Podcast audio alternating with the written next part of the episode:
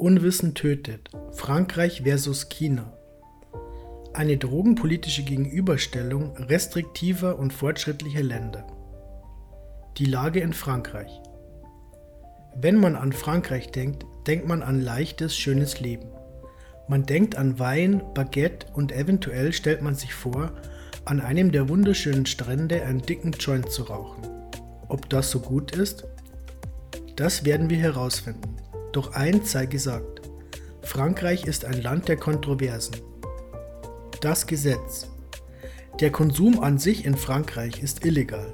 Doch das Ganze wird mit derselben Leichtigkeit geregelt wie der deutlich erhöhte Weinkonsum der lebensfrohen Europäer. Wird man mit einem Joint erwischt, kann das zwar bis zu 200 Euro kosten, tut es aber meist nicht. Es ist in diesen Fällen eine Sofortbuße vorgesehen, oft bleibt es aber bei einer Rüge. CBD ist komplett legal, solange es unter 0,2% THC bleibt und wird dort in Headshops verkauft, die unseren gar nicht so unähnlich sind. Eigentlich ist Frankreichs Einstellung zu Cannabis offiziell eher konservativ, denn der Besitz von Cannabis ist illegal und auch die Rechtsprechung könnte Sorgen bereiten, wenn nicht so feinfühlig mit ihr umgegangen würde. In Frankreich wird nämlich erst einmal nicht zwischen Eigenbedarf und Handel unterschieden. Allerdings wird individuell nach Menge und den Umständen, unter denen derjenige aufgegriffen wurde, entschieden. Das heißt, dass im Endeffekt der Staatsanwalt entscheidet, ob es überhaupt zu einer Strafe kommt, der Betroffene in ein Rehabilitationsprogramm muss oder doch strafrechtliche Schritte eingeleitet werden. Das heißt, dass der Staatsanwalt nach Begutachtung aller Fakten natürlich sehr wohl zwischen Handel und Eigenbedarf unterscheidet. Es gibt nur kein gesondertes Gesetz dafür. Sollte der Richter davon ausgehen, dass es sich um Eigenbedarf handelt, kann man mit einer Geldstrafe bis zu 3.750 Euro und einer Freiheitsstrafe bis zu einem Jahr rechnen. Geht der Richter von einer Gefährdung anderer aus, verdoppelt sich die Geldmenge und verfünffacht sich die Freiheitsstrafe. Ein Handel wird mit bis zu 10 Jahren Freiheitsentzug und bis zu 7,5 Millionen Euro Strafe geahndet. Bei Involvierung Minderjähriger verdoppeln sich die Strafen. Auch der Anbau ist verboten und wird mit bis zu 20 Jahren und 7,5 Millionen Euro bestraft. Und da wird auch bei einem Cannabis-Patienten keine Ausnahme gemacht. Allerdings ist der Verkauf von Samen legal, solange sie nicht gekeimt sind. Die Höchststrafe für Anbau hat in Frankreich wohl noch nie jemand bekommen. Innenminister Gérard Collomb betonte im Januar 2018 allerdings nochmals, dass Cannabis nicht entkriminalisiert sei und es jederzeit zu einer Geldbuße kommen könne. Industrieller Anbau Es ist allerdings nicht so, als würde die Hanf- und Cannabisindustrie in Frankreich nicht boomen. Frankreich ist weltweit führend in der Hanfsamenproduktion für Nutzhanf. Sie produzieren 59% der Hanfsamen weltweit und 50% des Hanfpapiers und des Zellstoffs für Europa. Ganze 6000 Hektar Hanfplantagen zieren dieses Land. Medizinisches Cannabis 14 Studien zu Cannabis weist Frankreich vor. Und wie wir inzwischen wissen, ist es beinahe unmöglich, bei einer guten Studienlage kein medizinisches Cannabis-Programm zu haben. Allerdings war der Weg Frankreichs ein langer und steiniger, wenn es um Cannabis-Medizin geht. Eigentlich ist es seit 2014 möglich, als Patient Sativex zu erhalten. Eigentlich. Frankreich hat es geschafft, ganze vier Jahre mit Almiral, Pharmaunternehmen mit Sativex Vertriebsrecht für Europa, über den Preis zu streiten. Und da Blüten und andere THC-haltige Produkte in Frankreich nicht legal sind, haben Cannabis-Patienten bis 2018 auf ihre Medizin warten müssen. Und das mit einem aktiven medizinischen Cannabis-Programm. Nun ist Sativex nicht das Maß aller Dinge und schon gar nicht für alle Indikationen geeignet. Deshalb wäre ein Cannabis-Programm, in dem auch Blüten verschrieben werden, wünschenswert. Die Gesundheitsministerin Agnes Buzard befürwortet dies und rief im September 2018 gemeinsam mit der ANSM, Nationale Agentur für die Sicherheit von Arzneimitteln und Gesundheitsprodukten, den CSST ins Leben. Dieser temporäre, spezialisierte wissenschaftliche Ausschuss sollte die Relevanz und Machbarkeit der Bereitstellung von therapeutischem Cannabis evaluieren. Dieser Ausschuss kam zu dem Schluss, dass die Cannabis-Therapie eine angemessene ist, wenn andere Therapien keine Wirkung zeigen.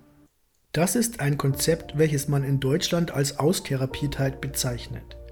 Cannabis ist also leider das Mittel der letzten und nicht der ersten Wahl. Der Ansatz ist vorhanden, die Idee gut, aber die Umsetzung lässt deutlich zu wünschen übrig. Würde das medizinische Cannabis-Programm erweitert, könnten davon schätzungsweise 300.000 bis eine Million Menschen profitieren. Cannabis mit seinem unglaublichen Wirkspektrum und seiner Nebenwirkungsarmut sollte definitiv zu den Medikamenten der ersten Wahl gehören. Politik. Wenn man wissen möchte, wie die Chancen für die Zukunft stehen, muss man natürlich in Richtung Politik blicken. Blickte man nämlich Richtung Bevölkerung, wäre die Legalisierung wohl schon im Gange. Laut Umfragen kiffen 21,5% der Bevölkerung zwischen 15 und 35 Jahren und die Dunkelziffer dürfte deutlich höher liegen. Präsident Macron hatte sich 2017 selbst für die Lockerung des Gesetzes ausgesprochen. Allerdings möchte er nicht, dass dies als Schritt in Richtung der Entkriminalisierung gesehen wird. Sein Ansatz ist eher die Entlastung der Polizei und Gerichte durch eine Vorortbuße, sollte man beim Konsum erwischt werden. Die politischen Parteien befürworten die Legalisierung nicht unbedingt, auch wenn sie den medizinischen Nutzen an sich anerkennen. Ausnahmen bestätigen die Regel. Das ist auch in der französischen Cannabispolitik nicht anders. So sprachen sich zum Beispiel Cécile Duflor und Vincent Payon, Minister für territoriale Gleichstellung, Bildungsminister, für die Legalisierung aus und betrachten sie öffentlich als eine bessere Alternative zum War on Drugs. Daraufhin gab es eine Ordnungsrüge der Regierung. Schlimmer noch, ihre Ansätze wurden als nicht diskussionswürdig abgewiegelt. Die Lage in China.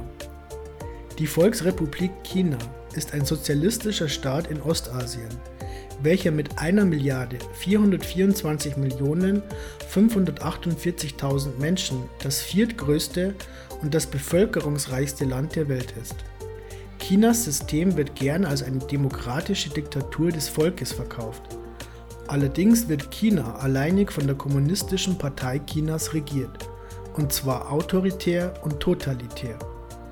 Immer wieder ergehen schwere Vorwürfe von Seiten verschiedener Menschenrechtsorganisationen gegen diesen Staat, vergebens. Einige Zahlen und Fakten kann auch China nicht verbergen, doch dazu später. Cannabis ist dort bei weitem keine kulturfremde Pflanze. Und dennoch ist es seit 1985 durch die Convention on Narcotic Drugs als Dangerous Narcotic Drug eingestuft. Damit nicht genug, es wird so hart bestraft wie beinahe nirgends sonst. Dabei ist der erste nachgewiesene Gebrauch in China 2700 Jahre alt und durch ein gefundenes Medizinbuch nachgewiesen.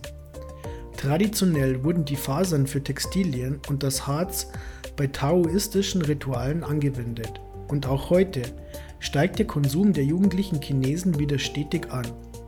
Zeit für Studien, denkt man, und liegt falsch. China setzt auf Repression. Das Gesetz. Das Gesetz wird in China unterschiedlich streng durchgesetzt.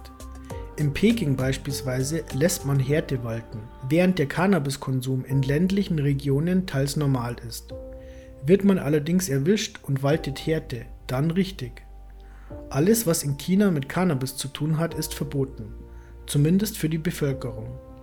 Ist man im Besitz von 5 Kilogramm oder mehr, droht offiziell die Todesstrafe. Inoffiziell oft schon bei geringeren Mengen. Der Besitz von Utensilien wie Pfeifen wird schon mit 10.000 Hongkong-Dollar, ca. 1131 Euro und drei Jahren Freiheitsstrafe geahndet.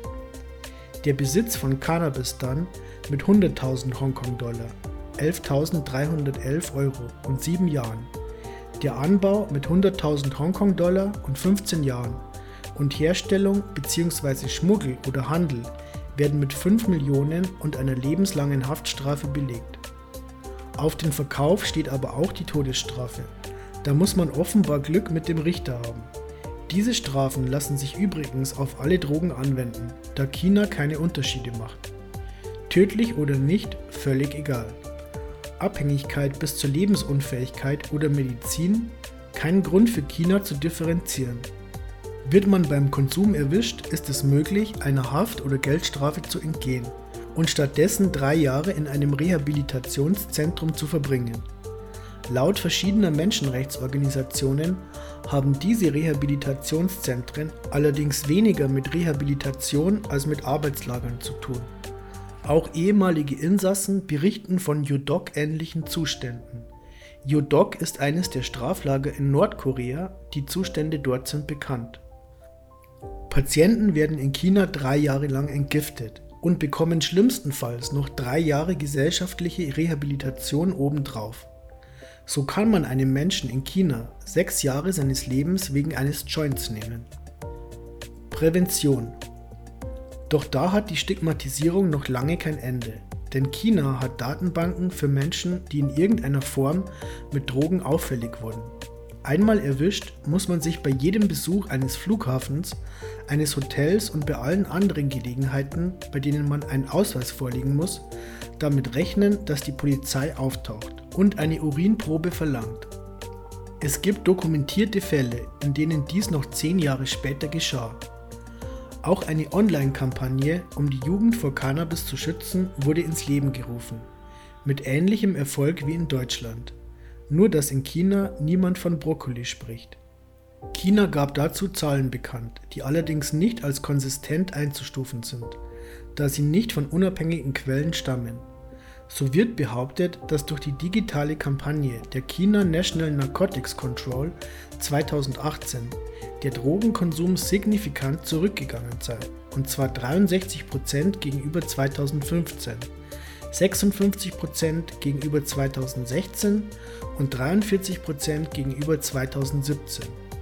Ob die Zahlen zurückgegangen sind, wie stark und ob der Grund dafür die Kampagne war, kann also hier nicht mit Sicherheit behauptet werden. 1998 gab es schon einmal eine Kampagne zur Eindämmung explizit von Cannabis. Man hatte das Ziel, das Land bis zum Jahr 2000 gänzlich von Cannabis zu befreien. Zumindest für die Bürger mehr dazu unter industrielle Nutzung. Danach gab es in dem Hotspot Yunnan weniger wildes, aber auch weniger kommerzielles Weed. Dieselbe Kampagne trieb im Hotspot Xinjiang angeblich die Preise hoch. Ja, es gibt tatsächlich einige Provinzen, die sich trauen, Cannabis-Hotspots zu sein, was zum Großteil mit ihrer Kultur zu tun hat, in der schon immer Cannabis geraucht, gegessen und verräuchert wurde. Vor allem Dali City, eine Stadt in der Provinz Yunnan, ist weithin für sein wildes Cannabis bekannt. Xinjiang dagegen eher für sein Haschisch. Das Ministerium für öffentliche Sicherheit gibt an, dass dort auch der Jugendkonsum stetig steigt. Das zeigt mal wieder, wie einig man sich in China mit bestimmten Zahlen ist. Man hat das Gefühl, dass der Konsum gerade hoch ist, wenn man eine neue Kampagne finanzieren oder die Todesstrafe rechtfertigen möchte. Möchte man nach außen gerade das Saubermann-Image bewahren, sind die Zahlen natürlich gerade auf dem Tiefpunkt. Leider gibt es aus China keine offiziellen Zahlen zu Todesurteilen. Und auch wenn es sie gäbe, wären sie nicht aussagekräftig. China lässt sich nicht gerne in die Karten gucken. Amnesty International informiert, dass China der Staat ist, der weltweit am meisten Menschen tötet. Amnesty setzten sogar noch einen drauf und veröffentlichten 2015 eine Statistik, die davon ausgeht, dass China 2014 mehr Menschen getötet hat als der gesamte Rest der Welt. In der Volksrepublik sind insgesamt 50 Delikte mit der Todesstrafe belegt, unter anderem eben der Besitz von Cannabis. Das oberste Volksgericht gab Zahlen heraus, welche belegen, dass Drogendelikte seit 2012 innerhalb von fünf Jahren verdoppelt und von 2007 bis 2011 jährlich um 15% gestiegen sind. Diese Tatsachen sprechen nicht unbedingt für die Funktionalität dieser restriktiven Drogenpolitik. Diese geht übrigens sogar so weit, dass China sich große Sorgen um seine Studenten in Ländern wie Kanada macht. Als in Kanada der Freizeitkonsum legalisiert wurde, sandte die chinesische Regierung einen offenen Brief an seine Studis, in dem stand, man solle doch bitte den Konsum und Kontakt mit Cannabis vermeiden, um die eigene körperliche und geistige Gesundheit zu schützen. Was es gebracht hat, ist nicht bekannt. Industrielle und kommerzielle Nutzung. Dass China mit Cannabis nichts zu tun haben will, dürfte inzwischen klar sein. Eine Legalisierung kommt also nicht in Frage. Dennoch hält dieses Land sage und schreibe 309 von 606 Patenten, Stand 2017, die mit Cannabis zu tun haben, weltweit. China ist ein sehr wirtschaftliches Land und natürlich ist ihm die europäische und weltweite Legalisierungswelle nicht entgangen. China ist gewappnet, den westlichen Markt zu übernehmen, denn sie halten auch 600 Patente auf Cannabis-Anwendungen, welche in ihrem Land wohl niemals stattfinden werden. Anbau und Forschung sind in China initial erlaubt worden, um den Nutzen für das Militär herauszuarbeiten, sowohl für Uniformstoff als auch zu medizinischen Zwecken. Offiziell gibt es in China, wie schon erwähnt, keine Studien zu Cannabis, was bei insgesamt 900 Patenten natürlich nicht der Wahrheit entsprechen kann. Es wird also nicht schaden, immer ein Auge auf China zu haben, denn offensichtlich wird hier massiv Forschung betrieben und Fortschritt erreicht, welcher nicht zum Wohle aller veröffentlicht wird. Außerdem produziert China 50% des weltweiten Industriehanfes. Chinas Landwirtschaft besteht zum Großteil aus Hanf. Primär werden Nordamerika und Europa beliefert, doch China baut seine Skills und Anbauflächen stetig aus. So kann China auf dem Textilmarkt bedrohlich für die USA werden, denn dort fehlt einfach das Know-how, welches in China seit Jahrtausenden vorhanden ist. Fazit. Auch wenn man Frankreichs Cannabispolitik nicht für besonders fortschrittlich und liberal halten muss, so ist der Konsum dort nicht umsonst relativ verbreitet. Frankreich setzt seine Gesetze nicht sonderlich hart durch und beim Rauchen eines Joints wird man auch nicht sonderlich oft angesprochen. Schaut man nach China, sind die Franzosen ein ziemlich freies Volk, mit Chance auf Legalisierung. Auch wenn die Italiener das vielleicht noch ein ganzes Stück besser machen wie ihr im nächsten Artikel erfahren werdet.